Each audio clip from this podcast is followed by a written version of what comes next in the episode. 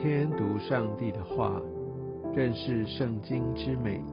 进入上帝的真善美。家人们平安，我是怀德。今天我们要进入到创世纪第三十六章。在创世纪第三十六章当中，我们看到它完整叙述了以扫的后裔。这大概也是圣经呃唯一的章节，特别来把以扫的后裔来做一个完整的一个记录。也许你会觉得说，哇，为什么我要来在圣经里面看到这么多的名字？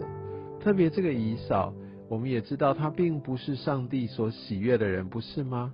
为什么圣经里面还要有这样的一个篇幅？我们知道圣经是上帝所漠视的。上帝他透过圣经要让我们更明白他的本质，更明白他创造的目的，更明白他的计划，以至于我们能够认识我们自己，按神的角度来知道我要走什么样的道路，可以走进他的应许跟美好的计划中。其实这些名字的记录也代表了上帝应许的成就。它是哪一些应许的成就呢？还记不记得上帝对亚伯拉罕应许说，他的后裔要如天上的星、海边的沙一样多，他的后裔要形成许多的国、许多的民，不是吗？这一些名字的呈现，还有很多的族，还有很多的国，都代表上帝对亚伯拉罕应许的成就。另外，上帝也对以扫跟雅各在出生之时也有这样的一个应许，不是吗？在创世纪第二十五章、第二十七章都有这样的一个应许，所以我们可以从三十六章当中看见上帝他是信实的神，他所说的必然成就。而在之前创世纪二十七章，我们知道以扫的后裔要跟雅各的后裔两国要相争，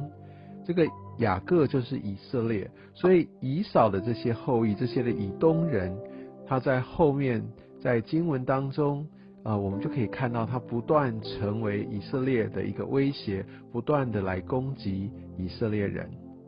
所以我们可以看见上帝的应许会成就，但是这些的后裔，这就是说这他的应许所成的，未必会走在他的道路当中。所以我觉得这给我们属灵生命，在我们走在一个寻求上帝道路上面，一个非常非常重要的提醒。有些时候，我们看见上帝的应许真的成就在我们的生命当中，但我如何面对我的每一个选择，依然非常非常的关键。以扫他是从亚伯拉罕、以撒所生。但是，当他选择走在一个敌对神的道路上的时候，其实他就已经离开了神他美好的计划当中。而在创世纪三十六章有对以扫的后裔有这样的一个清楚完整的记载之后，